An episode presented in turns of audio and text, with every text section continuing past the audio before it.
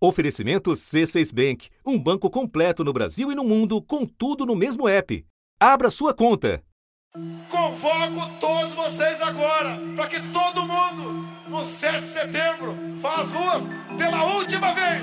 Estes poucos surdos de capa preta têm que entender o que é a voz do povo.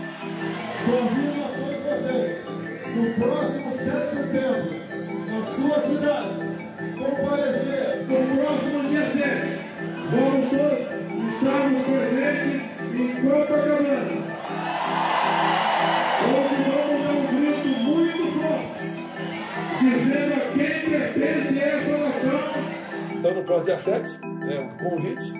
Esse é um é um evento para marcar a posição realmente. O presidente da República passou semanas chamando apoiadores para atos que atropelaram a lei, corromperam o sentido do 7 de setembro e usaram a máquina pública para fazer campanha eleitoral explícita. Depois teremos demonstração da, da, das bandas dos fuzileiros navais, da Força Aérea, é, do Exército.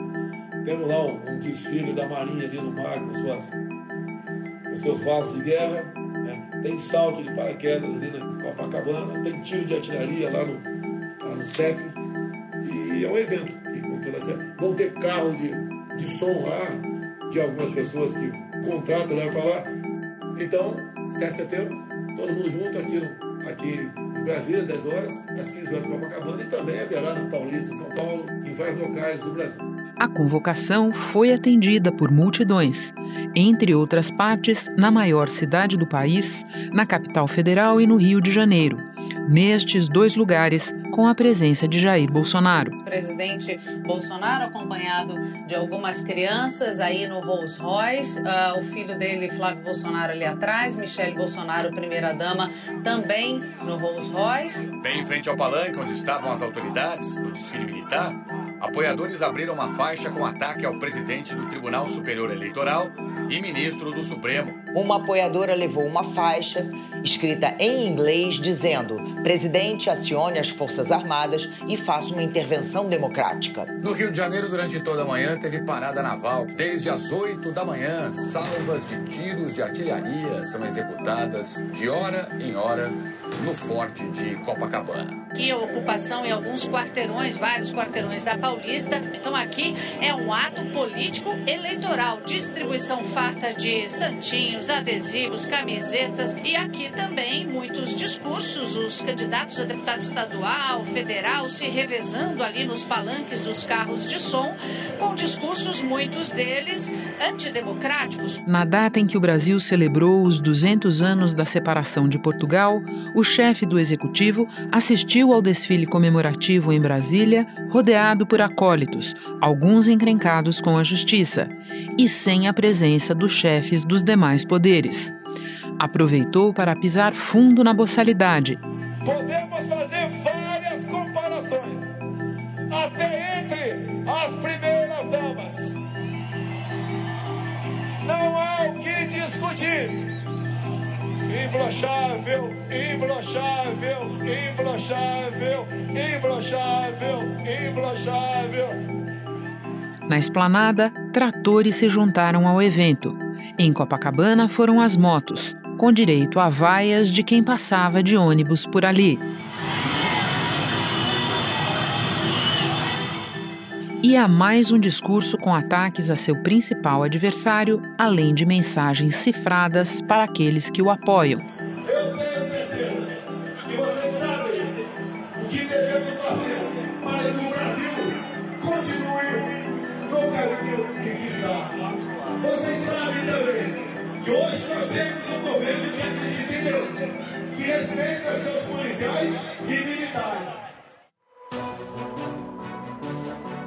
Da redação do G1, eu sou Renata Loprete e o assunto hoje é a cartada de Bolsonaro no 7 de setembro.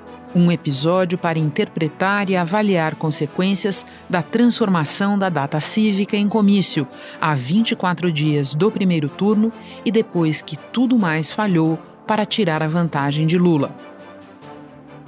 Minha conversa é com Maria Cristina Fernandes, colunista do Valor Econômico e comentarista da Rádio CBN.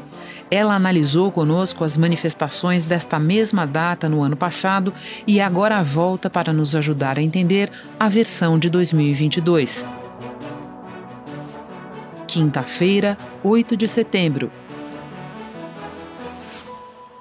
Maria Cristina, no meio do circo de ilegalidades e outras coisas graves desta quarta-feira, qual foi a tônica, a seu ver, do 7 de setembro convocado por Bolsonaro? Muita gente chamou atenção para o que ele falou. Eu prefiro chamar atenção para o que ele não falou, Renata. É, Trata-se de um evento para comemorar o bicentenário da independência. E não se ouviu nem a palavra bicentenário, nem a palavra independência o presidente da República simplesmente ignorou o principal fato da nação. Ele, ele não ignorou apenas o Estado, né? ele ignorou a nação que aniversariava. É, com a nossa chegada ao poder em 2019, ressurgiu o patriotismo no Brasil.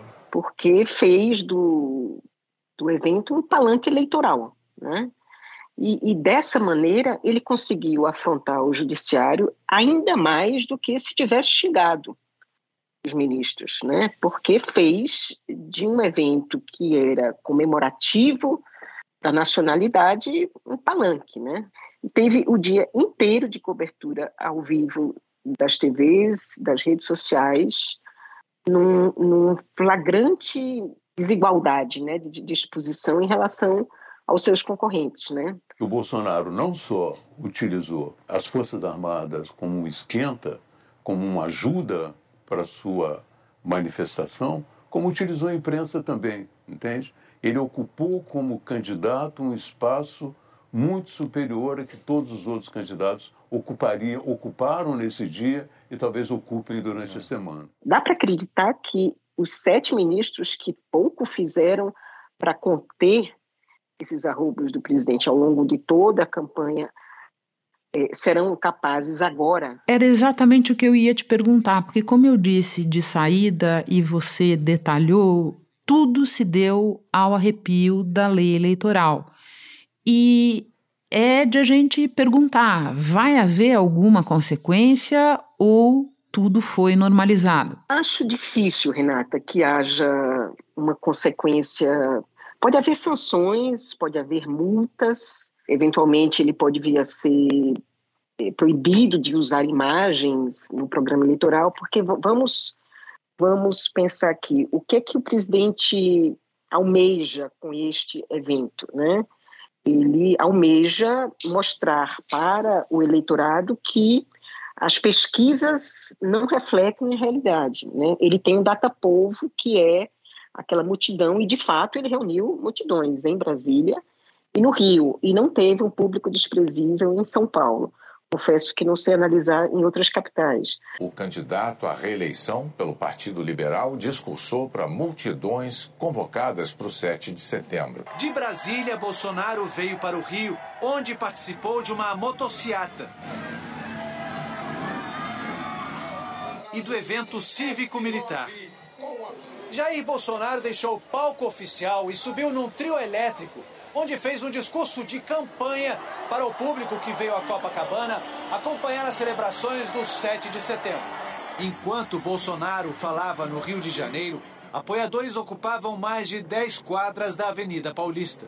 Então, ele pode ter algum, alguma inibição para usar essas cenas, para explorar essas cenas, visto que elas foram produzidas no flagrante arrepio da lei. A essa altura do, dos acontecimentos, ele, ele, ele, pode vir a ser considerado inelegível por essa, essa afronta?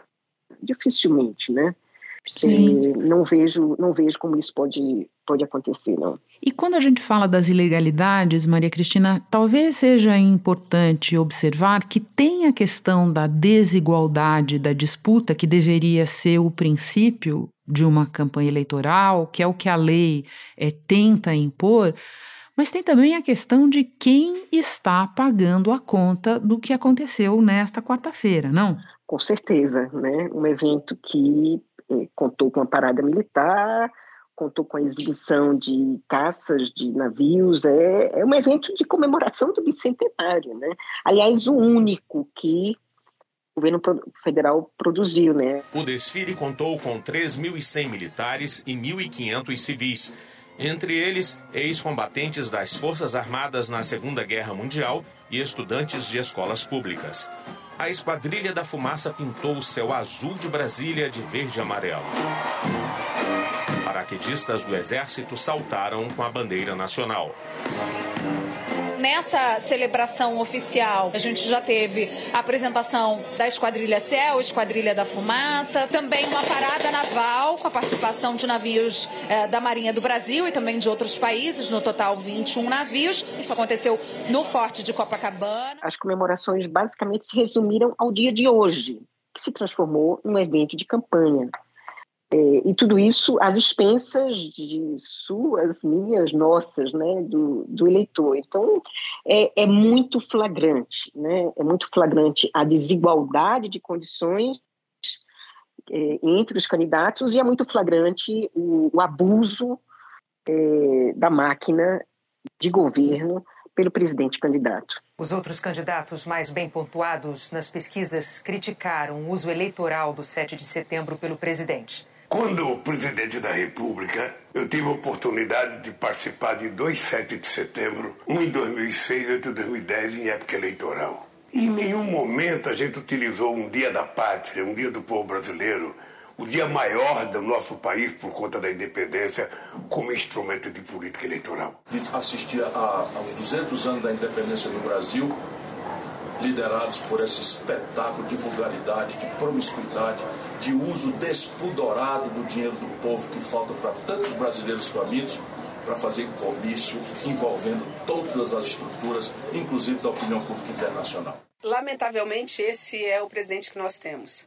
Um presidente que não sabe que é um Brasil para todos, que todos nós estamos unidos, todos unidos a favor do Brasil, que os verdadeiros problemas do Brasil são a miséria, a fome, a desigualdade social e o desemprego. Espera só um instante que eu já volto para retomar a conversa com a Maria Cristina Fernandes.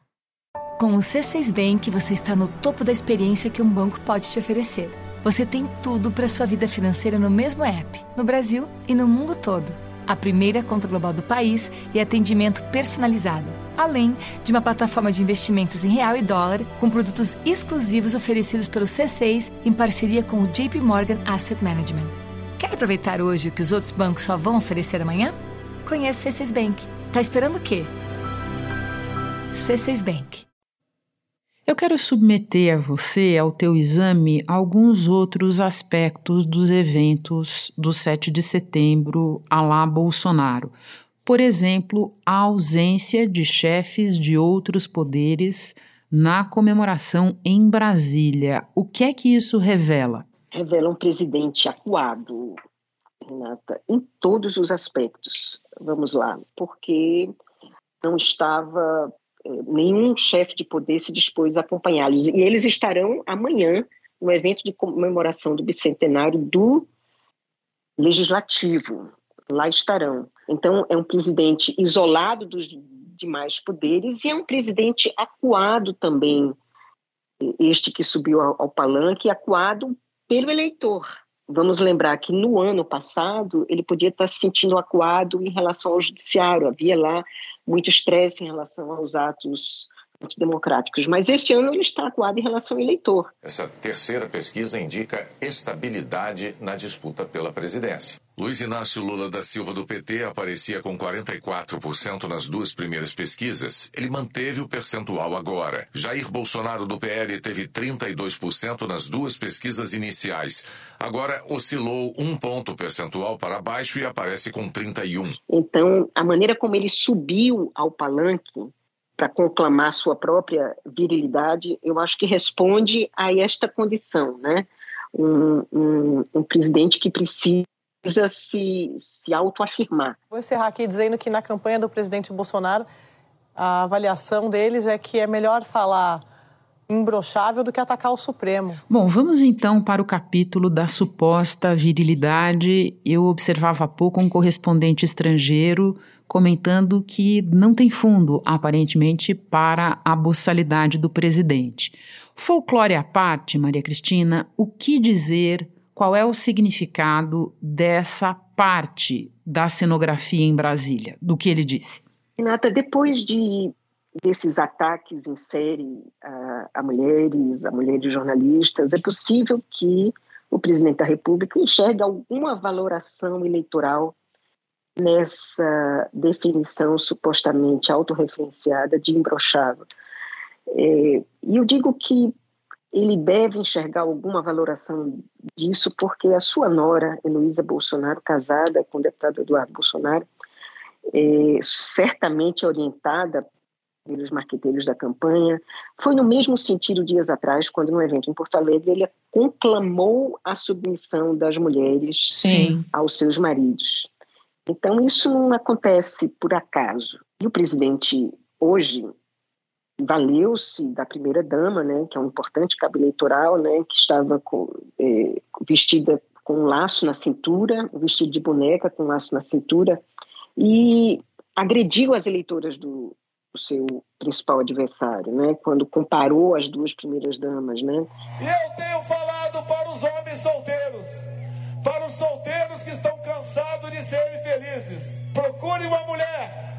uma princesa, se casem com ela, para serem mais felizes ainda. Ele sabe que esse, esses valores, numa sociedade em que as mulheres pobres são as chefes de família, não são valores majoritários na sociedade. Se ele coloca a virilidade em primeiro plano, é porque ele precisa colocar o Brasil em segundo. Faz todo sentido. Faz parte dessa, desse discurso ele de, de fazer um apelo à pátria majoritariamente cristã, de um presidente que não quer a liberação de drogas, não quer a legalização do aborto, não admite ideologia de gênero, né? defende a vida desde a concepção. Né? Foram frases que ele repetiu em Brasília e no, no Rio de Janeiro, que quer o combate à corrupção para valer. Ele até falou de gasolina mais barata do mundo, falou de um dos programas sociais mais abrangentes do mundo, falou na queda da inflação, no desemprego, mas o foco era outro. Né? O foco era essa abordagem que, que juntou a virilidade com a mulher princesa, sabe? Uhum. De uma maneira ou de outra, ele, ele, ele passou de um ponto a outro como se quisesse atingir os dois, é, duas, dois polos de uma comunidade, quando na verdade excluiu um enorme contingente de mulheres trabalhadoras e que são chefes de família. Vamos a um outro elemento da paisagem, as Forças Armadas, Maria Cristina. Muita gente dizendo: olha, Bolsonaro usou as Forças Armadas no 7 de setembro e tal. Aliás, já se falou isso de outros 7 de setembros sob Bolsonaro. Essa seria uma leitura correta? Porque as Forças Armadas estão topando tudo isso, não é de hoje. O que é que isso nos diz? O que é que isso nos leva a esperar das Forças Armadas caso Bolsonaro avance nas tentativas golpistas? Renata, eu acho que essa possibilidade de Forças Armadas apoiando um golpe, um, um golpe clássico, um golpe militar clássico, eu acho que é uma hipótese que hoje já não deve ser levada tão a sério, porque faltam as condições para isso. Não há apoio da imprensa, não há apoio da sociedade, não há apoio empresarial, não há apoio externo. As Forças Armadas, o alto comando estão assim é, plenamente é, são adversários dessa, dessa possibilidade. Óbvio que o evento de hoje foi usado pelo presidente. Houve alguns cuidados do Comando Militar do Leste, no Rio de Janeiro, para que é, o presidente não, não usasse por completo os eventos. Militares das equipes de salto livre do Exército e da Força Aérea se acidentaram no Rio de Janeiro. Um deles é levado pelo vento. O paraquedista surge descendo perto dos prédios em Copacabana e logo depois cai no meio da rua. Outro paraquedista ficou preso numa árvore e foi resgatado por militares. O terceiro acidente foi registrado por uma câmera de segurança. O paraquedista bate com força ao cair na calçada, também em Copacabana. Segundo o comando, os paraquedistas participavam de um treinamento para o 7 de setembro. Ele queria fazer um evento na, toda a parada militar na Avenida Atlântica, isso as Forças Armadas não permitiram. Então, é, houve uma tentativa, uma tentativa de se distanciar. Obviamente que não conseguiram, né? Como não, não se conseguiu isso ao longo do governo inteiro. Mas eu acho que isso não, não significa que as Forças Armadas sejam os avalistas de um presidente golpista. Eu acho que o golpe hoje que o presidente pode estar armando é um golpe do medo. Este sim, que não passa exatamente pelas Forças Armadas. Eu quero te ouvir sobre o golpe do medo. Você vem é, expondo essa ideia muito interessante. Mas antes, deixa eu voltar um pouco para a comparação 7 de setembro de 2022 versus 7 de setembro de 2021, porque você esteve conosco analisando aquele dia, um ano atrás. É para nossa sorte. E eu te ouvi falar no começo do episódio, Maria Cristina, e fiquei pensando assim: é, tem gente achando que o Bolsonaro foi mais é, moderado, se é que se pode usar essa palavra em relação a ele, é, nos discursos de hoje, de agora. Mas eu fico pensando, se ele afrontou a justiça de maneira explícita, com xingamentos, um ano atrás, ele afronta de uma maneira, sob certo aspecto, até mais grave, porque o que, que a justiça eleitoral vai fazer a propósito do circo a menos de um mês da eleição? Com certeza. Porque se em 2021, a gente lembra bem, ele chamou o ministro Alexandre de Moraes, né, que era o comandante do inquérito dos atos antidemocráticos, de canalha, né? Este ano a gente pode dizer que o presidente chamou para si o atributo é, e não uhum. apenas pela, pelo discurso machista é, em relação às mulheres, como pela maneira como se conduziu ao longo de todo o evento. Podem ter certeza, é obrigação de todos jogarem dentro das quatro linhas da nossa Constituição. Com uma reeleição, nós traremos para dentro dessas quatro linhas todos aqueles que ousam ficar fora dela. Ele tornou incontornável essa afronta. Ele se utilizou flagrantemente deste evento a revelia de todos os poderes da República. Então, eu acho que tem uma comparação flagrante de 2021 com um evento deste ano, é que, acho que eu já mencionei isso, ele estava acuado em 2021 pelos poderes e reagiu é, para cima deles. Desta vez ele não, não, nem mesmo se sentiu acuado pelos poderes. Ele, ele tem sido deixou correr solto o Congresso deixou correr solto, não levou à frente nenhum dos pedidos de impeachment. O Supremo também, o PGR não denunciou, o Supremo pouco fez para qualquer persecução em relação ao presidente ou aos seus filhos que têm mandato. E a Justiça Eleitoral tampouco tem proibido os seus atos. É, então o presidente se sentiu livre. Por que ir para cima, né, nominalmente, dos ministros? Né? Eu vou para cima, é do eleitor que eu tenho que conquistar. E detalhando um pouco mais qual é o problema, é, as semanas são poucas, ele até se recuperou nas pesquisas quando a gente olha a linha longa, mas falta muito pouco tempo para ele vencer a distância que precisaria vencer do ex-presidente Lula. E eu penso num outro elemento, Maria Cristina, que é a esta altura ele nem pode dar de barato que o Lula não fecha no primeiro turno, porque é difícil, mas eventualmente pode acontecer. É, não pode dar de barato. Esta última pesquisa que nós conhecemos, o IPEC, ela não descarta essa possibilidade. Nos votos válidos, o Lula está com 50% né, o que não dá para. Já teve mais, já teve 52% 15 dias atrás, mas não dá para descartar que essa eleição não venha a ser fechada no primeiro turno. Então, acho que ele jogou para isso, ele está jogando para isso, que é evitar que a campanha se encerre no primeiro turno, que o Lula vença no primeiro turno. Todo, todo o investimento do Bolsonaro é esse, né? E aí, no segundo turno, aí se, se vê para onde é que se vai. Maria Cristina, então vamos terminar te ouvindo sobre a ideia que você expôs numa coluna publicada no início da quarta-feira, a de que o 7 de setembro é o ponto de partida para um clima de temor, de medo, de que qualquer coisa pode acontecer até 2 de outubro. Por que isso é importante? É, Renata, este discurso do, do presidente aparentemente mais contido, eu acho que ele até corrobora com essa situação, né? Ele aparentemente colide, mas na verdade só corrobora, porque o coloca na condição de moderador de uma radicalização que tem sido levada a cabo nas últimas semanas, inclusive pelo próprio presidente, com o propósito de, de amedrontar o eleitor. Porque a gente tem visto que as pesquisas, nem sob tortura, indicam a reeleição presidencial como o cenário mais provável. Então, é, o, qual é a saída? É impedir que o eleitor do candidato que lidera vote. Né? E como é, é, é possível fazer isso? Pelo medo.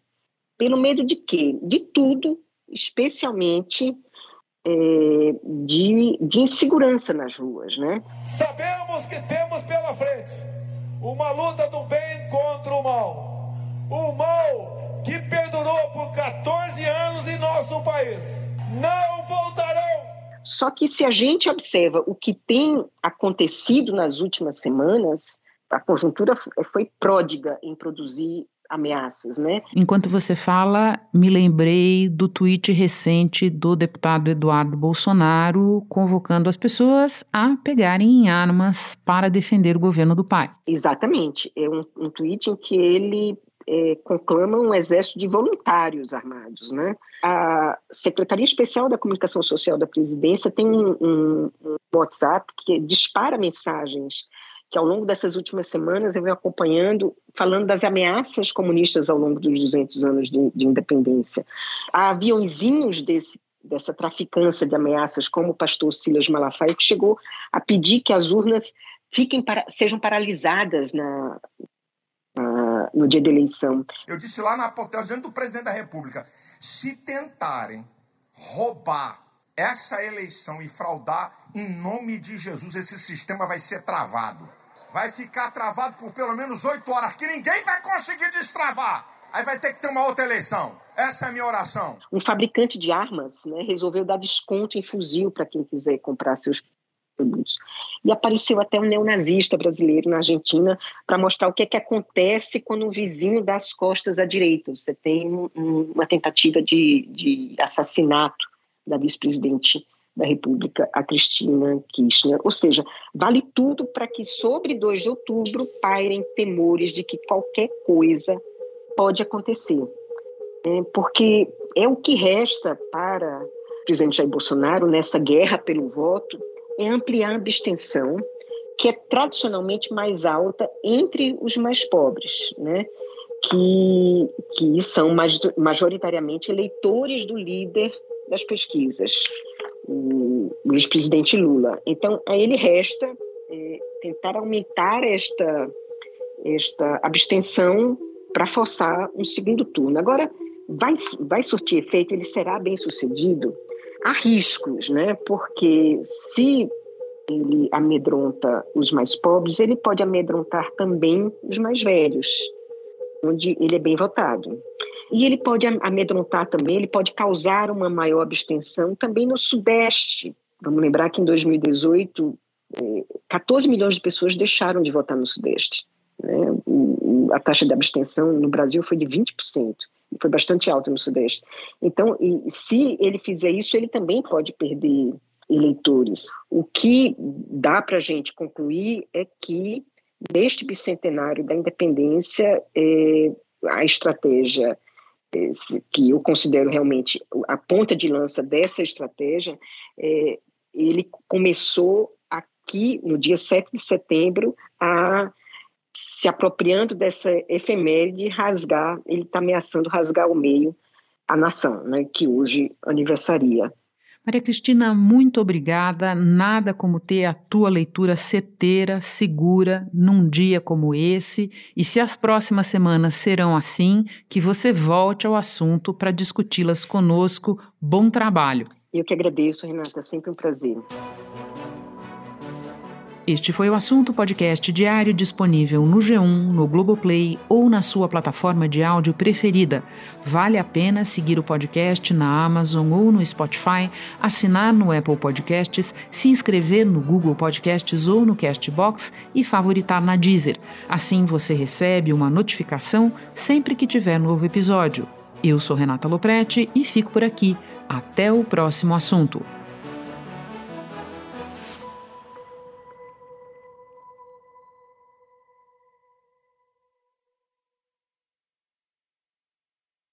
Você no topo da experiência financeira que um banco pode oferecer. Escolha um banco completo no Brasil e em qualquer lugar do mundo. Abra sua conta no C6 Bank.